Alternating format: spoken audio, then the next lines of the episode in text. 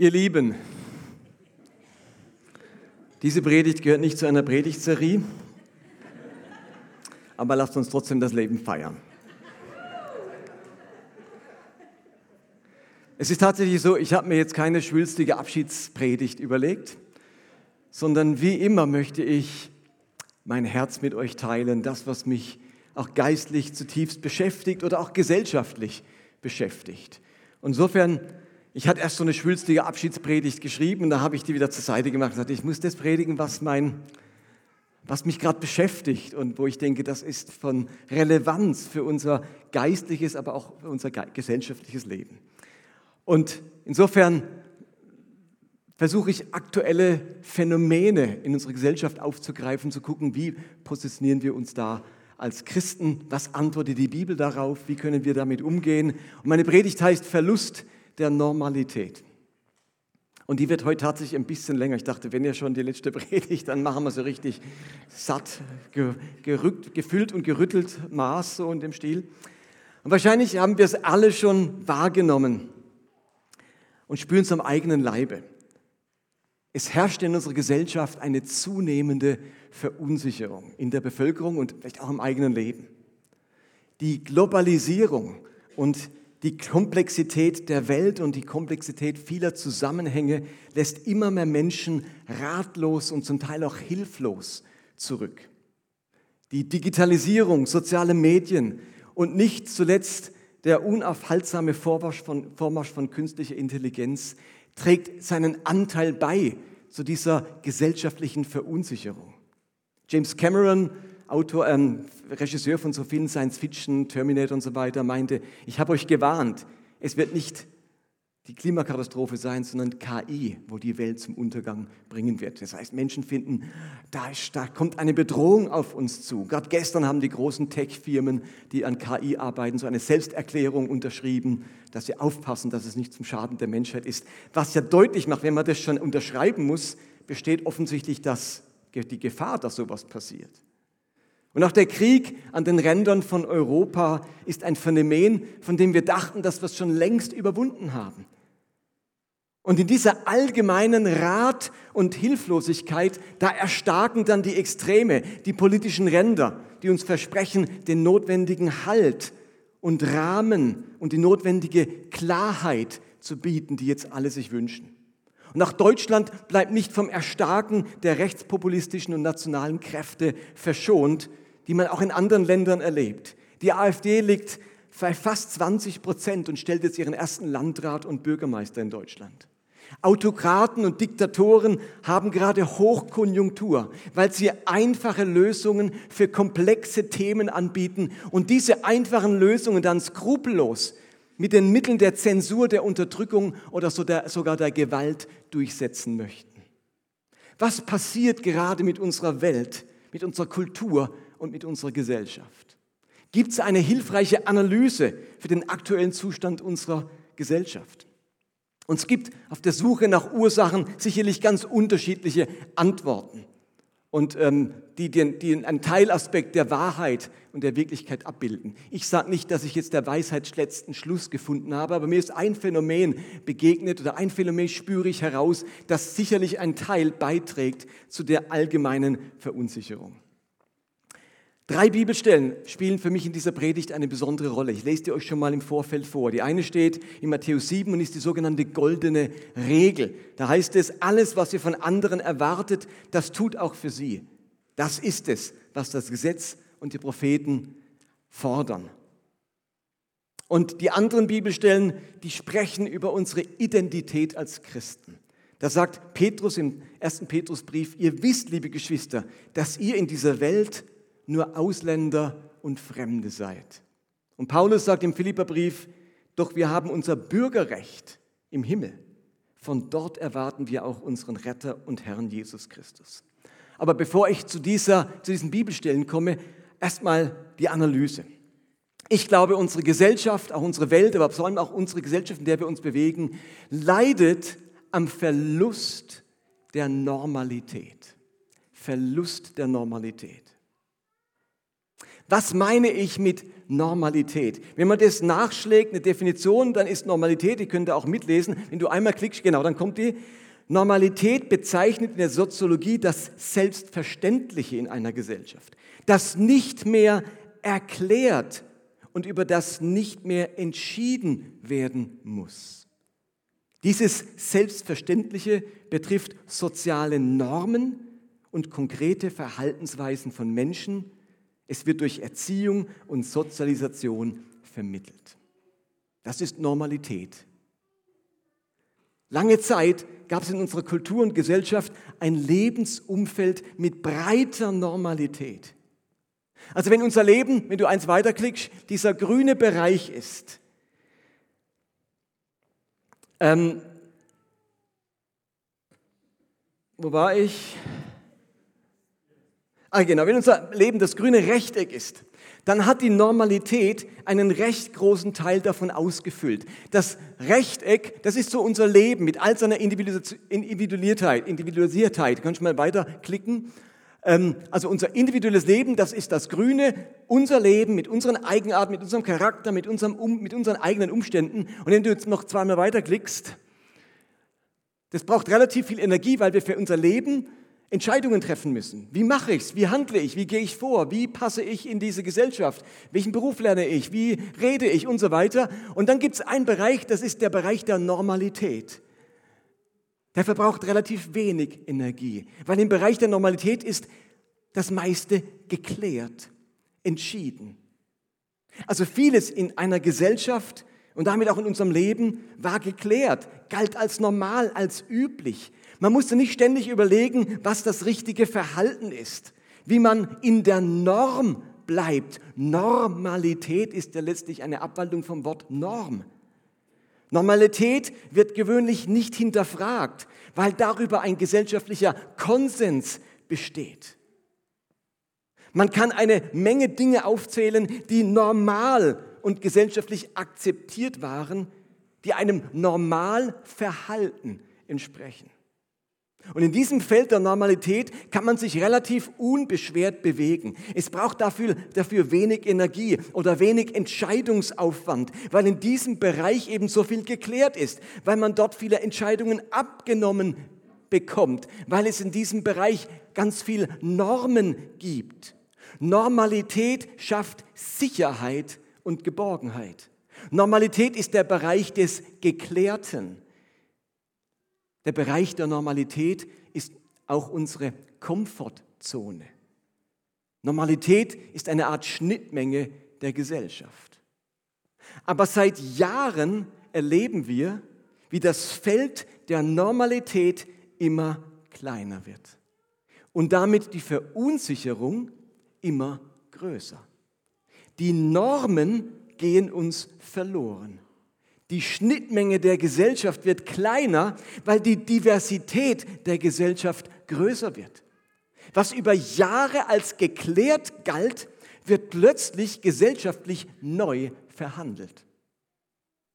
Was sind so typische Veränderungen oder Verunsicherungen oder so typische Normverluste, auf die wir alle irgendwie stoßen?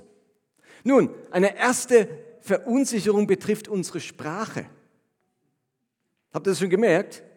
Man weiß plötzlich nicht mehr, was man sagen darf und was nicht. Plötzlich löst man durch irgendeinen Satz, den man schon immer sagt, einen Shitstorm aus auf den sozialen Medien. Darf ich dieses Wort oder diesen Begriff, der mein ganzes Leben lang normal war, überhaupt noch gebrauchen oder diskriminiere und verletze ich jetzt jemanden damit? Wie spreche ich politisch korrekt? Was ist angebracht in der Sprache und was ist unangebracht? Darf ein Restaurant noch zum Mohren heißen? Gibt es schon einen Shitstorm, weil ich das Wort hier sage von der Bühne? Muss der Jonathan das nachher rausschneiden? Muss ein Straßennamen umbenannt werden, wenn er nach einem Offizier aus dem Ersten Weltkrieg benannt wurde? Oder ist das zu militaristisch? 80 Jahre lang durfte die Straße so heißen, jetzt darf sie nicht mehr so heißen. 80 Jahre lang oder 100 Jahre lang durfte das Restaurant so heißen, jetzt darf es nicht mehr so heißen. Und das ganze Thema Gendern bedroht ebenfalls die Normalität unserer Sprache. Hört man mir in einer Diskussion überhaupt noch zu, wenn ich nicht konsequent in meiner Sprache und in meiner Rede gendere? Eine andere Verunsicherung betrifft unsere Fragen von Kultur und Nationalität. Habt ihr vielleicht auch mitbekommen, in dem Kindergarten meiner Schwägerin wurde gesagt, dass an Fasching die Kinder nicht mehr als Indianer verkleidet kommen dürfen. Darf man sein Kind noch als Indianer verkleiden? Das war meine Lieblingsverkleidung Verkleidung als Kind. Plötzlich scheint das neu verhandelt zu werden, ob man das noch darf. Darf eine Buchhandlung Karl-May-Romane führen, die früher fast von jedem Deutschen gelesen wurden, oder wird sie dafür jetzt boykottiert? Wenn man Bücher führt, die jahrzehntelang Bestseller waren. Und plötzlich ist es neu verhandelt, ob Karl May überhaupt noch gelesen werden darf. Darf ich als Deutscher Rasterlocken tragen, einen Sombrero aufziehen und Jazzmusik spielen oder ist das bereits kulturelle Aneignung, die nicht mehr sein darf? Und daneben gibt es viele weitere Themen, wo wir einen Verlust an Normalität erleben. Wenn ein Kind hinfällt, sich wehtut und schlimm weint, darf ich es in den Arm nehmen, trösten und über den Kopf streicheln? Oder ist das bereits übergriffig und kann sogar zur Anzeige gebracht werden? In den USA war die Bibel jahrhundertelang Teil des Schulunterrichts. Jetzt wurde sie in einem Schulbezirk im US-Bundesstaat Utah als Grund, äh, aus Grund- und Mittelschulen wegen anstößiger und gewaltsamer Inhalte verbannt. In USA dürfen Kreuze in Deutschland noch in Schulzimmern oder öffentlichen Gebäuden hängen. Das war jahrhundertelang, stand das nicht zur Debatte. Diese Normalität wird neu verhandelt. Dürfen Kirchenglocken in einem Dorf noch läuten? Oder ist das auf einmal Ruhestörung, gegen die man vorgehen darf? Oder müssen wir natürlich das gleiche Recht jedem Muezzin einräumen, dass auch er in der Moschee zu, zu seiner Uhrzeit auch seinen Ruf machen darf? Warum denn nur die Kirchenglocken? Und mache ich mich strafbar, wenn ich als Arbeitgeber eine Stellenanzeige aufgebe und ich explizit dazu schreibe, dass ich männliche, weibliche und diverse Arbeitskräfte suche? Und bisher konnte man Ganz normal im Wald in Bayern joggen gehen. Und jetzt muss man aufpassen, ob man einem Wolf oder einem Bären begegnet. Und in Berlin einem Löwe, der sich als Wildschwein rausstellt. Seht ihr, das ist normal. Ich musste mir keine Gedanken machen. Also hier in Erlangen ist es noch nicht so schlimm, aber wenn ich da im bayerischen Wald wohne und ich gehe spazieren, plötzlich tritt ein Bär auf den Weg. In, in, in, in, ähm, Italien wurde ein Jogger getötet von einem Bär. Und normal ist doch seit Jahrtausenden Mutter, Vater und Kinder die klassische Familie und nicht dieses Tohuwabohu, wo jeder jeden heiraten und adoptieren kann und man überhaupt nicht mehr durchblickt, wie die Familienverhältnisse sind. Und gibt es in Deutschland noch eine Schulklasse von Teenagern, wo nicht irgendein Mädchen ein Junge sein möchte und ein Junge plötzlich mit weiblichen Vornamen angesprochen werden will? Ich glaube, Lina, du hast zwei in deiner Klasse. Drei. Also Dinge, die für Jahrzehnte oder Jahrhunderte normal waren, die Norm waren, über die man sich gar keine Gedanken gemacht hat, sind auf einmal in Frage gestellt. Und jetzt versteht mich richtig, mir geht es überhaupt nicht um die inhaltlichen Dinge, was davon auch wichtig und richtig ist zu besprechen. Also mir geht es nicht um den Inhalt, mir geht es nur ums Phänomen, dass die Normalität sich verändert. Merkt ihr das auch? Bei manchen Punkten denkt ihr, endlich, und bei anderen denken die, oh nee, muss das sein. Ich, ich, ich rede überhaupt nicht darum, was ist die, der richtige Inhalt. Jetzt müssen wir darüber diskutieren, endlich. Mir geht es nur um das Phänomen, dass wir Tag aus, Tag ein erleben, wie unsere Normalität immer mehr schwindet. Und hier bei Elia ist es übrigens genauso. Es ändert sich eine Normalität, die wir miteinander seit vier Jahren hatten. Indem wir jetzt weggehen, wird auch etwas anders, einen etwas Vertrautes, Normales ändert sich jetzt wieder. Ist doch genug, dass es in der Gesellschaft passiert, muss jetzt auch noch in der Gemeinde passieren. Dinge, die für Jahrzehnte, wie gesagt, Jahrhunderte normal waren, ändern sich. Es geht mir also nicht um eine Bewertung, sondern nur darum, dass dieses Feld kleiner wird. Und was damit einhergeht, ist ein enormes Maß an Verunsicherung und ganz neuem Klärungsbedarf. Ich kann nicht mehr einfach drauf losleben und drauf losreden. Und das macht das Leben deutlich komplizierter. Diese neue Situation, die verbraucht sehr viel Energie, vor allem Entscheidungsenergie. Das, die Normalität hat den großen Vorteil, ich muss nicht dauernd entscheiden. Und Entscheidungen brauchen Energie. Habt ihr das auch schon gemerkt? Jede Entscheidung, und wir müssen schon täglich x Entscheidungen, hunderte Entscheidungen treffen. Wie dankbar bin ich für das Feld der Normalität, wo ich nichts entscheiden muss, weil das ist normal, selbstverständlich. Leben in einem Umfeld mit abnehmender Normalität wird zu einem höchst anstrengenden und komplexen Leben. Viele Dinge müssen neu entschieden, abgewogen und bedacht werden. Und diese Verunsicherung und dieser Energieverbrauch, der hat Konsequenzen. Und lass mich noch ein paar Worte zu diesen Konsequenzen sagen. Das macht etwas mit unserem Leben und mit unserer Gesellschaft. Eine Konsequenz ist die wachsende Sehnsucht der Menschen nach der alten Normalität. Und jeder, der die Rückkehr zu der alten Norm, zu den alten Normen verspricht, egal ob radikale Partei oder fundamentalistische Religion, erlebt Zulauf mit der Verheißung, die Menschen wieder zurückzuführen in das Feld der Normalität. Und eine weitere Konsequenz ist der Rückzug der Menschen in die eigenen vier Wände, in die Sicherheit der eigenen Gedankenwelt. Und my home is my castle, da herrscht noch Normalität, die Abkehr von der Verunsicherung da draußen. Es wächst auf der einen Seite das Zugehörigkeitsgefühl zu denen, die den Verlust der Normalität ebenfalls beklagen und sich in ihre eigene Gedankenwelt zurückziehen und gleichzeitig die deutliche Abgrenzung denen gegenüber, die diese neuen Klärungen einfordern und die eigene Gedankenwelt der Normalität nicht mehr teilen wollen. Wir Deutschen, wisst ihr, was uns passiert? Wir werden zunehmend wieder fremdenfeindlich, weil es ja die Fremden sind, die mit ihrer Fremdartigkeit, ihrer Kultur und ihren Sitten und Werten unsere Normen und damit unsere Normalität bedrohen. Es liegt gar nicht daran, dass man, was weiß ich, Syrer nicht mag.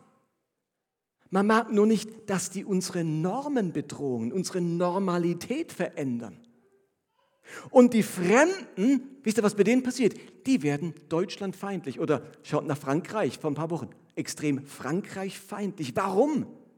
Weil sie durch ihren sozialen Stand, ihr Dasein am Rande und ihren Mangel an Ressourcen ihre eigene vertraute Normalität nicht wieder aufbauen können.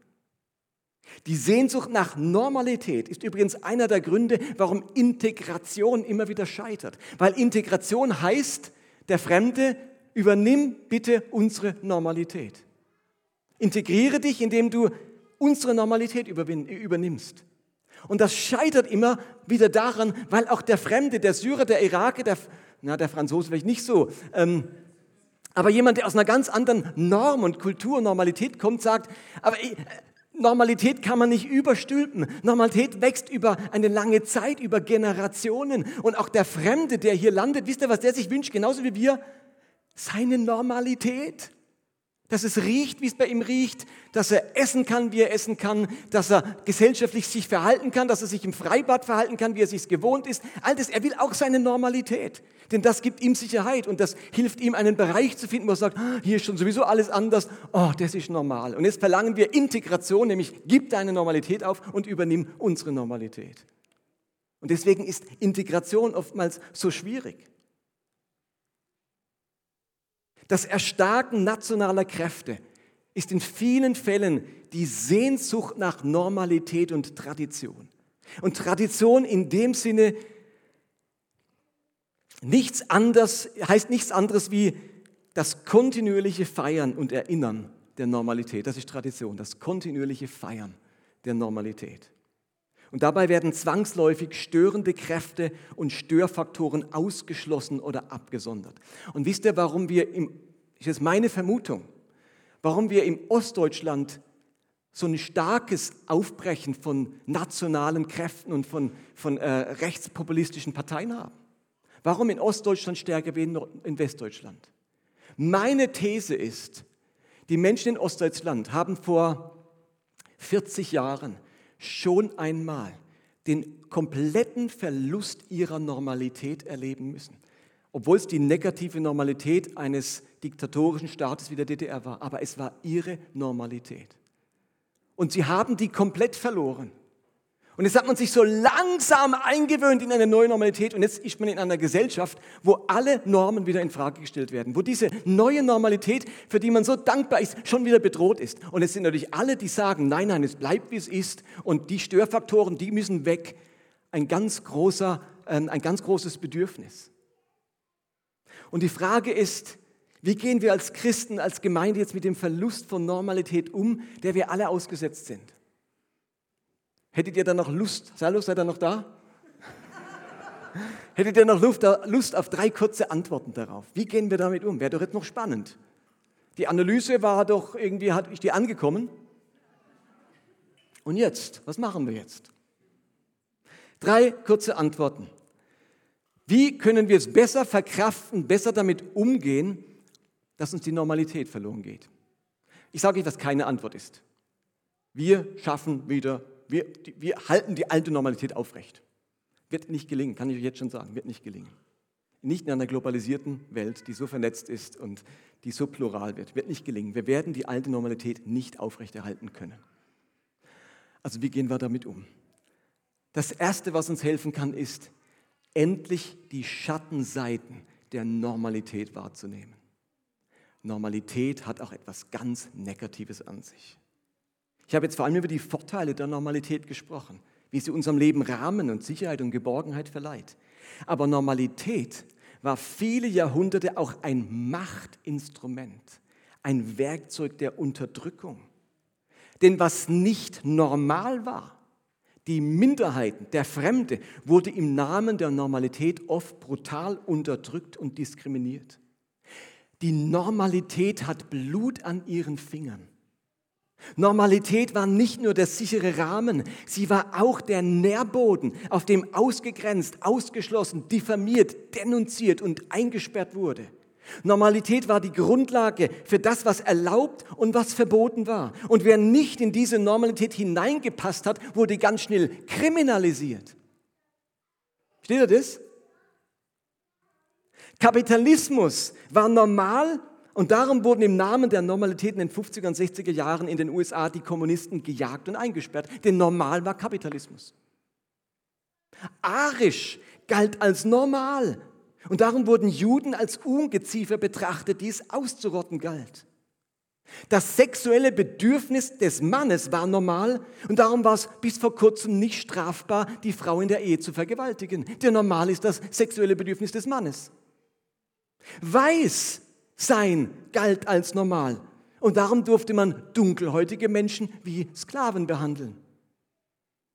Der Mann ist das Ebenbild Gottes. Das galt als normal. Und darum ist es in manchen Kirchen bis heute Frauen untersagt zu lehren oder zu leiten. Heterosexualität gilt in Uganda als die Normalität. Und darum werden ganz aktuell dort Menschen queere Menschen mit lebenslanger Haft oder der Todesstrafe bestraft, inklusive der Menschen, die sie unterstützen oder beherbergen. Denn heterosexuell ist normal und im Namen der Normalität werden andere hingerichtet. Und ein wörtliches Bibelverständnis galt als normal. Und darum würde jede andere Herangehensweise an die Bibel als liberal, schädlich oder ungeistlich verurteilt. Die Normalität als Ruhekissen und als Grundlage unserer Sicherheit und Geborgenheit ist ein sehr zweischneidiges Schwert. Und es gibt da eine Schizophrenie in unserer Gesellschaft. Auf der einen Seite will man die, den maximalen Individualismus. Ich möchte meine Bedürfnisse, meine Sicht der Dinge verwirklichen können. Und auf der anderen Seite will man ganz viel Normalität, eine möglichst große Schnittmenge in der Gesellschaft. Und wir merken, dass sich ein ausgeprägter Individualismus und eine große gesellschaftliche Schnittmenge offensichtlich ausschließen. Man kann nicht ohne Konsequenzen beides haben. Und in dem Sinne ist der Verlust der Normalität auch etwas Gutes, denn es zerstört damit gewachsene Machtstrukturen, Unterdrückungsstrukturen und Ausgrenzungsmechanismen. Also lasst uns Normalität nicht nur mit der rosa-roten Brille sehen, nicht nur ihre Vorteile, sondern auch ihre Nachteile, die sie mit sich bringt, die wir nur nicht spüren, solange wir zur Normalität gehören. Wisst ihr was, die ersten Christen waren Opfer der Normalität, denn als Normalgang galt, die römischen Götter anzubeten. Da ist die Normalität überhaupt nichts Schönes, sondern da wirst du wegen der Normalität den Löwen vorgeworfen in Berlin. Zweite Antwort. Christen haben schon lange den Bereich der Normalität verlassen. Unser Orientierungspunkt ist nicht die Normalität. Ist euch bewusst, dass die Geschichte der Jahwe-Religion im Kern die Geschichte des Auszugs. Es ist noch nicht fertig, okay? Also nochmal, die Geschichte der Jahwe-Religion ist im Kern die Geschichte des Auszugs und des Ausbruchs, Auf, Aufbruchs aus der Normalität. Der Vater der jüdischen Religion und damit auch der Vater damit des Christentums ist der Abraham. Seine Gottesbeziehung war gerade von Aufbruch und Auszug gekennzeichnet. Gott sagt zu diesem Abraham, Genesis 12, geh fort aus deinem Land, verlass deine Heimat und deine Verwandtschaft und zieh in das Land, das ich dir zeigen werde. Wisst ihr, was ist Normalität? Vaterland, Heimat, Verwandtschaft. Mit besser kann man Normalität nicht beschreiben. Heimat, Vaterland, Verwandtschaft, das ist der Inbegriff von Normalität. Und wie begründet Jahwe die Religion mit Abraham? Genau das gilt es zu verlassen. Die Jahwe-Religion beginnt nicht damals damit, dass, dass Gott sagt, Abraham, aber auf keinen Fall weggehen. Die Normalität ist der Maßstab unserer Religion. Alles Business as usual. Wir machen es nicht anders. Bleiben, wo du bist. Familie, Heimat, Kultur. Ja, nicht verlassen. Im Gegenteil.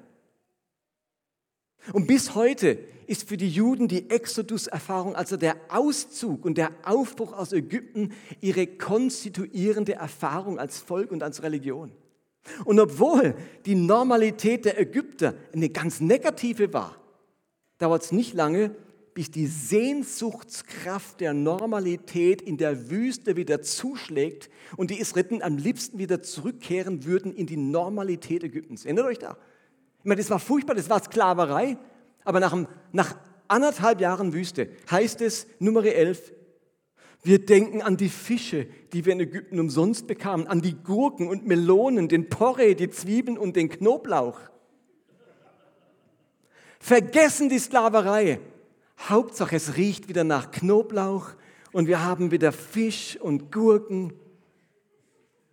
Es ist diese unbändige Sehnsucht nach der alten Normalität, die uns doch so vertraut ist.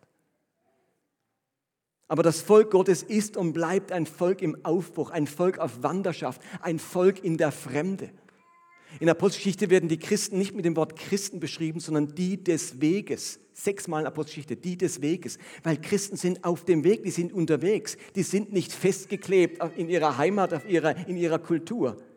Und im Neuen Testament bringt Petrus es auf den Punkt, wenn er den Christen schreibt, und das ist der Vers vom Anfang, ihr wisst, liebe Geschwister, dass, in dieser, dass ihr in dieser Welt nur Ausländer und Fremde seid. Haben wir es uns vielleicht zu gemütlich gemacht in unserer Normalität? Und der Verfasser des Hebräerbriefs sagt über alle Gläubigen, die bisher gelebt haben, Hebräer 11, sie bekannten sich offen dazu, dass sie Gäste und Fremde auf der Erde waren. Als Christen haben wir eine andere Normalität gewonnen. In dieser Welt sind wir Fremde. Ihr Lieben, aus der irdischen Normalität wurde für uns eine himmlische Identität. Aus der, Him aus der irdischen Normalität wird für uns eine himmlische Identität. Und genau deshalb schreibt Paulus den Christen in Philippi, doch wir haben unser Bürgerrecht im Himmel von dort her erwarten wir auch unseren Retter und Herrn Jesus Christus. Das Wort Bürgerrecht soll heißen, dass wir Bürger, also Angehörige des himmlischen Königreichs sind. Wir sind wie eine Art Kolonie himmlischer Bürger hier auf Erden. Und die Frage ist, was prägt unsere Normalität? Unsere Herkunft oder die Kolonie, da wo wir gerade sind? Und Paulus bringt es auf den Punkt, wenn er im Epheserbrief schreibt, Ihr seid jetzt also nicht länger Fremde ohne Bürgerrecht, sondern seid zusammen mit allen anderen, die zu einem heiligen Volk gehören, Bürger des Himmels. Ihr gehört zu Gottes Haus, zu Gottes Familie. Das ist unsere Normalität. Von dort sind wir Bürger. Das griechische Wort für Gemeinde, Ekklesia, heißt wörtlich die Herausgerufenen. Wir sind eben herausgerufen aus den Normen und der Normalität der irdischen Gesellschaft. Unsere Zugehörigkeit, unsere Heimat, unsere Verbundenheit und unsere Sicherheit, ihr Lieben, nehmen wir nicht aus dem Bereich der irdischen Normalität, sondern aus der Kraft unserer himmlischen Identität. Was für uns Christen normal ist, orientiert sich nicht an irdischen Normen, sondern an himmlischen Werten. Was für uns normal ist, orientiert sich nicht an irdischen Normen, sondern an himmlischen Werten. Nicht an gesellschaftlichem Konsens, sondern am Lebensstil Jesu. Aber ich merke doch bei mir selbst immer wieder, wie die bürgerliche Normalität zu meiner Komfortzone wächst, wird, wird, in der ich mich pudelwohl fühle, die mir Orientierung gibt, Sicherheit und mein Leben so dahin gleiten lässt. Plötzlich erlebe ich es ebenfalls als unangenehme Störung, wenn jemand Elemente dieser Normalität in Frage stellt. Aus meinem Auftrag, zuerst nach dem Reich Gottes zu trachten, also der Normalität des Himmels, wird plötzlich das Trachten und Aufrechterhalten von Tradition und Normalität. Wenn ich mich wirklich als Bürger des Himmels verstehen würde, hätte ich viel früher damit begonnen, mich den Machtstrukturen der Normalität entgegenzustellen mich auf die Seite der Diskriminierten, der Benachteiligten, der Fremden und der Vergessenen zu stellen und mich der betäubenden Wirkung der Normalität zu widersetzen. Okay? Nicht himmlische Normalität, sondern äh, nicht irdische Normalität, sondern himmlische Identität. Und ich weiß, jetzt ist eine halbe Stunde rum, jetzt habe ich noch einen Punkt. Seid ihr noch da? Und das ist eigentlich mein Zielpunkt. Dazu wird es eine ganze Predigtserie geben im Herbst. Mit der Annette zusammen und dem Gottesdienstteam sind wir da, hab ich da schon, haben wir da schon geplant. Das wird die Predigtreihe im Herbst geben. Die dritte Antwort ist, wir müssen der Solidarität größeren Wert verleihen. Wo die Normalität verloren geht, reißt sie die Solidarität in den Keller. Das ist was ganz Wichtiges. Wo die Normalität verloren geht, reißt sie die Solidarität in den Keller.